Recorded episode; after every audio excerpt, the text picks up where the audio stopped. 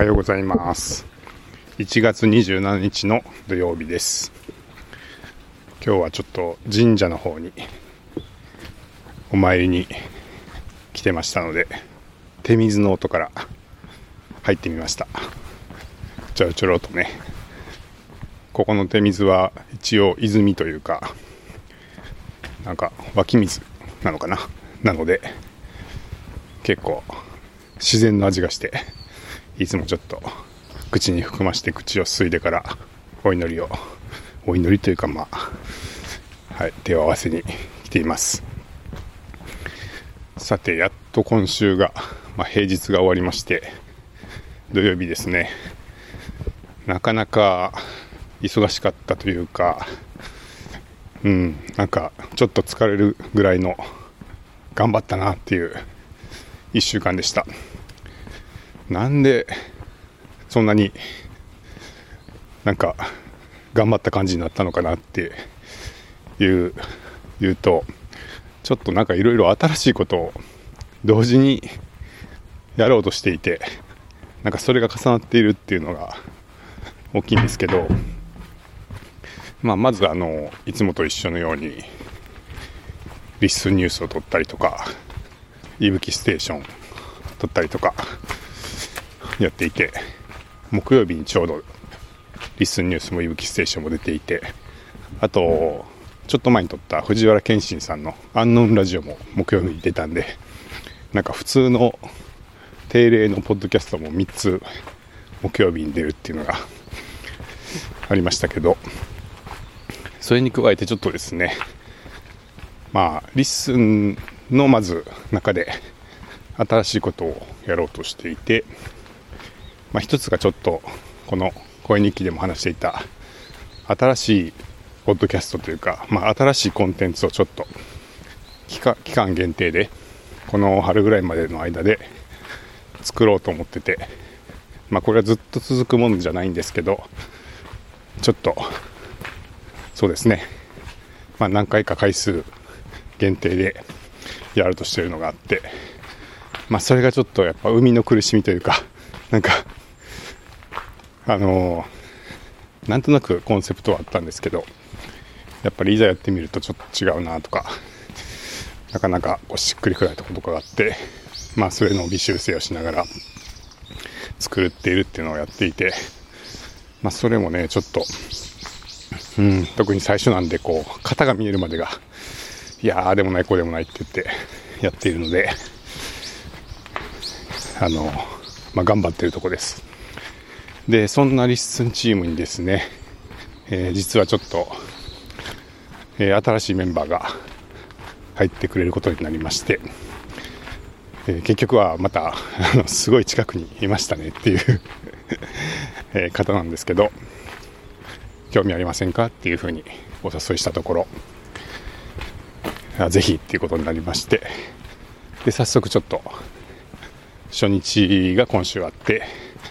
最初の仕事を始めというかこういうことやっていこうかとかちょっと実際作業やり始めてもらったりとかし始めたということでまあその新人研修といいますか あの新しい人を迎えて何をやっていこうかみたいなのも割とドタバタとやっていました、まあ、その方の紹介は近日中にできると思いますので公式の何かしらのお知らせをあの楽しみにしていただければと思いますけど、まあ、そんな感じで新しい人のと一緒にやり始めようみたいなのもあったりとか。でさらにですね、えー、まあちょっと外部の会社さんと一緒にやろうとしている新しい取り組みがあってまあ、そっちもちょっと準備が必要でというか、まあ、そのコンテンツ作りみたいなのもあるんですけど、そっちはちょっと開発も必要なんで、まあ、その開発も今、急ピッチでやっていて、なんでまあそうですね、その LISTEN のちょっと新機能の開発をして、え、外部の企業さんと新しいことをやろうっていうことと、新しい人を迎えたり、新しいコンテンツを作ったりみたいなのがまあ3つくらいですかね、今ちょっと重なっていて、なかなか いやーなんかいろいろいろいろやったなーっていう感じがしています。まあそれ以外もねあの息吹のレースが今週末あったりとかいろいろあるんですけどまあそんな感じなんですがそうですねちょうど今週の木曜日かな。木曜日が結構がっつりその山本さんとその新しいメンバーと3人で机を並べて机を並べてというかそんなに広くない机に3人で並んで、えー、がっつりなんか最初の日の作業をするみたいな日があってなんかすごいなんでこんな狭い部屋にみんなでぎゅうぎゅうになってやってんだろうなみたいな感じなんですけどちょっとね LISTEN の仕事はやっぱり音を出したりとかあと収録をしたりするんでそのスタジオみたいな部屋を今1部屋狭い部屋ですけど持ってるんですけど、まあ、何かとその音を出したり聞いたりするんでそこの部屋でやる方が便利でもう結局なんかそこにいてちょっとこれが足りないなと思ったらその場でマイクで撮ったりとかなんかそういうことをするもんでなんかスタジオにこもりきみたいな感じに最近なってきていてでそこに人数が増えたんでなんかもう3人で机並べてねぎゅうぎゅうでなんか仕事してるみたいな感じでいやなんかもうなんでしょうね。面白かったですね。なんかその日終わって仕事終わってもうなんかスタートアップのベンチャーみたいだねみたいな。IT ベンチャーみたいだねみたいな話をしてたら山本さんにあそうなんですかみたいな。IT ベンチャーってこんな感じなんですかみたいな言われましたけど。まあでもよく考えたら IT ベンチャーなのかと思ってあそうそうなのかな？IT ベンチャーなのかもしれないですけど。あのとにかく IT スタートアップ感のあるなんかこうそんなに広くもない部屋でみんなでぐわーって作業してるみたいな感じがちょっと面白いなと思ってました。まあねあの本当のスタートアップだとこれが365日続きますみたいな感じだと思うんですけど。まあ2人とも、まあ、アルバイトの方なんで週に何日かみたいな感じなんで、まあ、その来てもらう日はねがっつりやってもらって、まあ、それ以外は LISTEN の仕事も基本オフィスは僕1人みたいな感じなんで、まあ、メリハリがありますしまあさすがに逆にその状態で365日続くってなってもちょっともう僕の体力が持たないかもしれないですけどなんかでもちょっとこうねまあお二人とも若いっていうのもあってそういうなんかちょっと懐かしい感じというかねこう勢いよくいろんなもんどんどんやっていこうみたいな感じがすごい楽しくて良かったですね。まあ、いろいろやっているものが順番に出せていけると思うんで、まあ、楽しみにしてもらえたらと思ってますでまあそれが今週のまあ仕事系の話なんですけどです。ですね。その傍らでアンノウンでもちょっと新しいことが起きてまして、えー、皆さんあのワールドコインってご存知ですかね？ワールドコイン、えー、オープンチャット GPT を作ってるオープン AI のサム・アルトマンっていう CEO があの去年ちょっと辞める辞めないみたいな騒動になってた。CEO がいるいますけどそのサム・アルトマンがやってるもう一個別の会社でワールドコインっていうのがあって、まあ、これは何かというと仮想通貨で全人類のベーシックインカムを実現しようっていうなんかまあ壮大なプロジェクトなんですけれどで全人類に仮想通貨を配るために、えー、ワールド ID っていうね、まあ、1人に1つの ID を作って、えその ID を作った人に仮想通貨が配られるっていう仕組みなんですが、えー、どうやってその人を認証するかっていうところで、まあ、目の交際を使うんですね。目の交際っていうのは結構ユニークらしくて、まあ、両目の交際をスキャンして ID を作るとスマホのワールドコインアプリにチャリンチャリンとたまに仮想通貨が入ってくるっていうもうなんだかかなり未来感のあるよくわからない 仕組みですけど。そのですねスキャンするためにはオーブっていう、まあ、目をスキャンする道具が機械がいるんですがなんとそれが安納京都にやってきました。なぜかというと安納京都っていうのはちょっと、えー、クリプトバーとも関わりがあってクリプトバーっていうのはまあ仮想通貨で買う NFT の会員証を持っていると入れるっていう会員制のバーですけど、まあ、そこともちょっと関わりがあってその会員さんが、まあ、申請をされてオーブが来たと。で実はこのオーブっていうのはそんなにまだ日本にはなくて今まで東京にしかほぼなかったんですが、えー、この1月に西日本に、まあ、初めて常設の場所ができたと。で今は福岡にもあるのかな。福岡とあと関西は今多分安納京都だけなのかな？大阪にもなんかあるようなないような話聞いてますけどまあ常設でスキャンできますみたいな場所が京都に1箇所できまして関西でも1箇所か2箇所みたいな今状況でまあそのワールドコインをもらいたくて ID, が欲しい人は関西だと安納京都に行くしかないみたいな状態に今週からなってます。でですね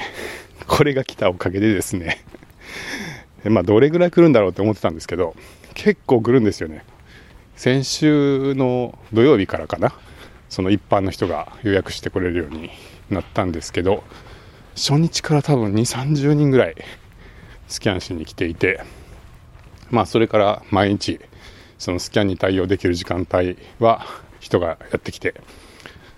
でそうですね。まあ去年昨日も数十人いたかな。日本人だけじゃなくて外国人の人もいましたしたまにはねあの家族でやってきて全員順番に並んでスキャンしますみたいな家族がいたりとかそうこうしてたら次の人がまた来て後ろに並んでたりとかしてまあ賑わっております。あの今のところ安納には何の特に対した 金銭的なメリットはないんですけれども、まあ、一応あの僕もかなり最初の時にスキャンをして ID を作って少しワールドコインが入ってきて今どうですかね。5000円分ぐらい入ってるかな。これが2週間に1回ぐらい追加でチャリンチャリンと入ってきて、まあ、年間で今の時価だと3万円ぐらいのお金が貯まっていくらしいんですけどまあそういうものが入ってきていてどんな人が来るのかなと思ってたらまあいろんな人がやってくるっていう状況ですね。でまあうん。なんかその新しいもの好きの人が来たりとか結構若い人が来たり、でもたまにお年寄りの方とかもいらっしゃったりとか、まあ本当、いろんな人が来るんですけど、なんていうんですかね、なんか面白いんですよね、ワールドコイン。あの、なんかちゃんとしてるような、全然ちゃんとしてないような感じっていうか、うん、なんかちゃんとしてるようで、どっか壊れてるような感じっていうか、あの、なんか滑稽なんですよね。あの、まあ、僕もね、別にそんなにこう、サム・アルトマンの思想にすごい共感してめっちゃ応援してるんでスキャンしましたとか言うほど別に、えー、そんな何でしょう あの感情的な共感とか別にまああるわけではなくてまあ新しいもんなんでちょっと面白そうなんでやってこうかなぐらいのノリでやっていてまあそんなに別にあの、えー、その収入で生きていこうとかっていう気持ちもないですしそんなすごい値上がりを期待してるわけでもないのであの、まあ、ものは試しぐらいの気持ちでやってるんですけど、うん、なんか、なんでしょうね、これ。あの、まあ、それでね、みんなね、これ、あの、知ってる人はまあいいんですけど、知らない人、どうやってみるっていうと、大体怪しむんですよね、まず。目をスキャンされるなんて怖いみたいなのがあって、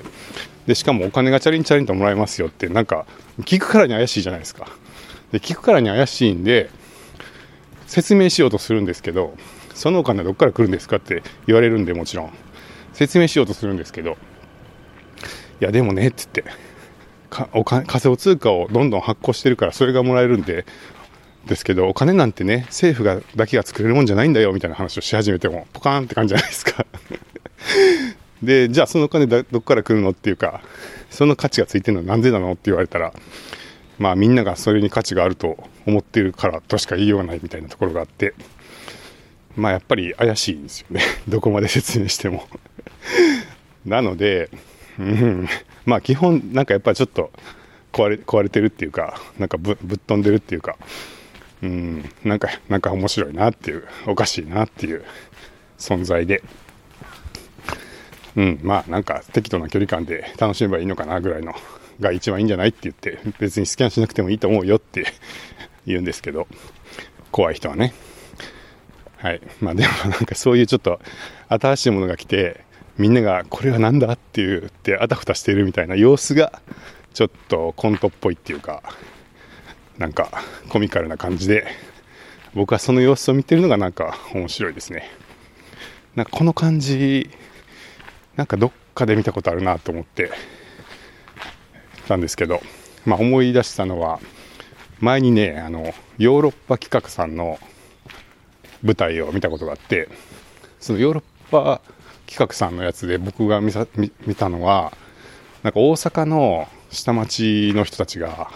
こう新しい技術に翻弄されてるみたいな なんかそういう 演劇でなんかドローンがやってきてなんか下町の人たちが怖がりながらもちょっと興味津々みたいな感じであれは何だみたいな感じでこうざわざわしてるとかなんかそういうこう新しい技術の到来をみんながあの見ながらなんかすごいこう何ていうんですかね。はい。あの下町の人たちが、うん、振り回されてるというかあの翻弄されてるっていう様子がこう演じられててもうめっちゃ笑ったんですけどちょっとねそれに近い。なんか これ何なんだって。でまたその物体が面白いんですよ。なんか目ん玉みたいなね。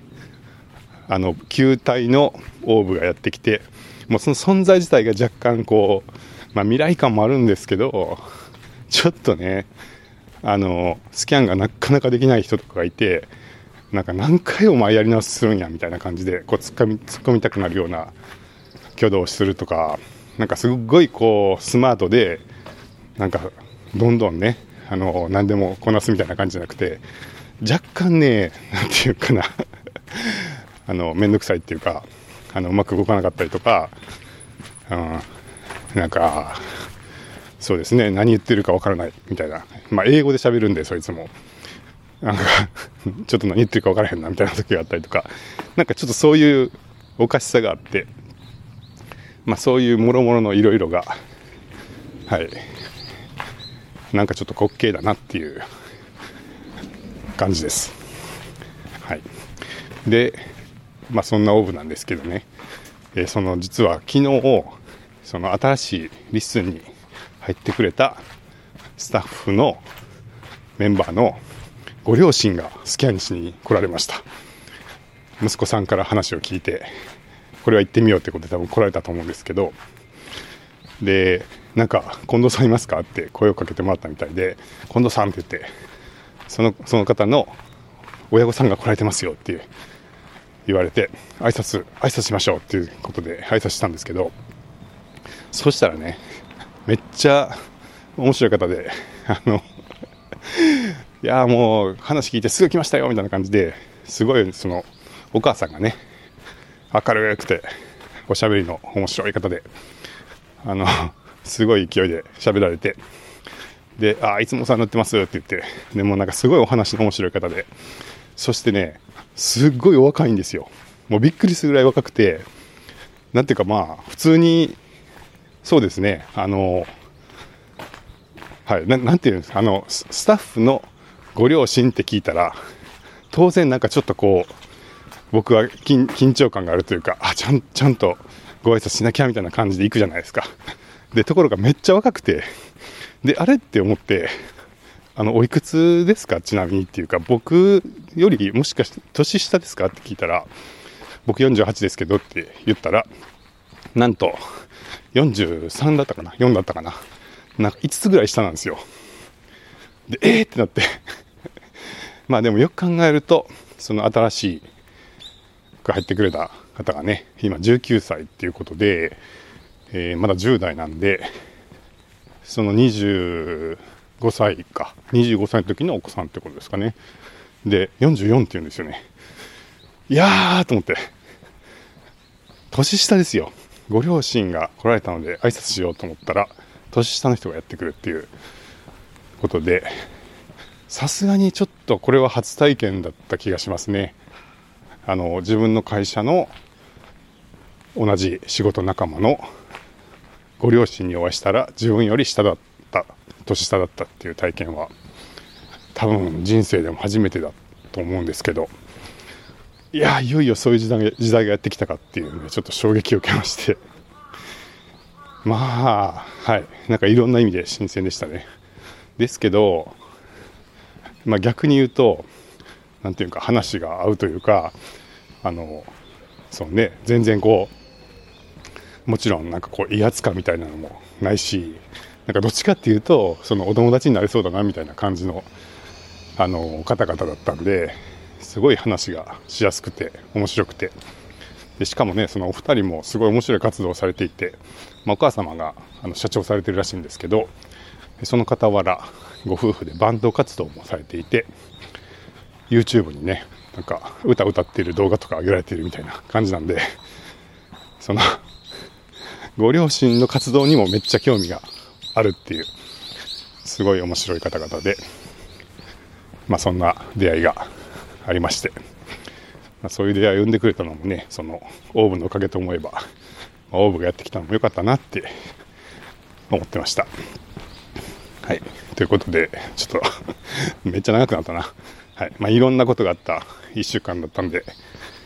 えー、ちょっとまとめて話してしまいましたけど、まあ、とにかくね、ちょっと新しいことをやろうとしてたら、そういう若い方の力を借りながら、やれることにもなってきて、ちょっとベンチャーっぽい雰囲気も出しながら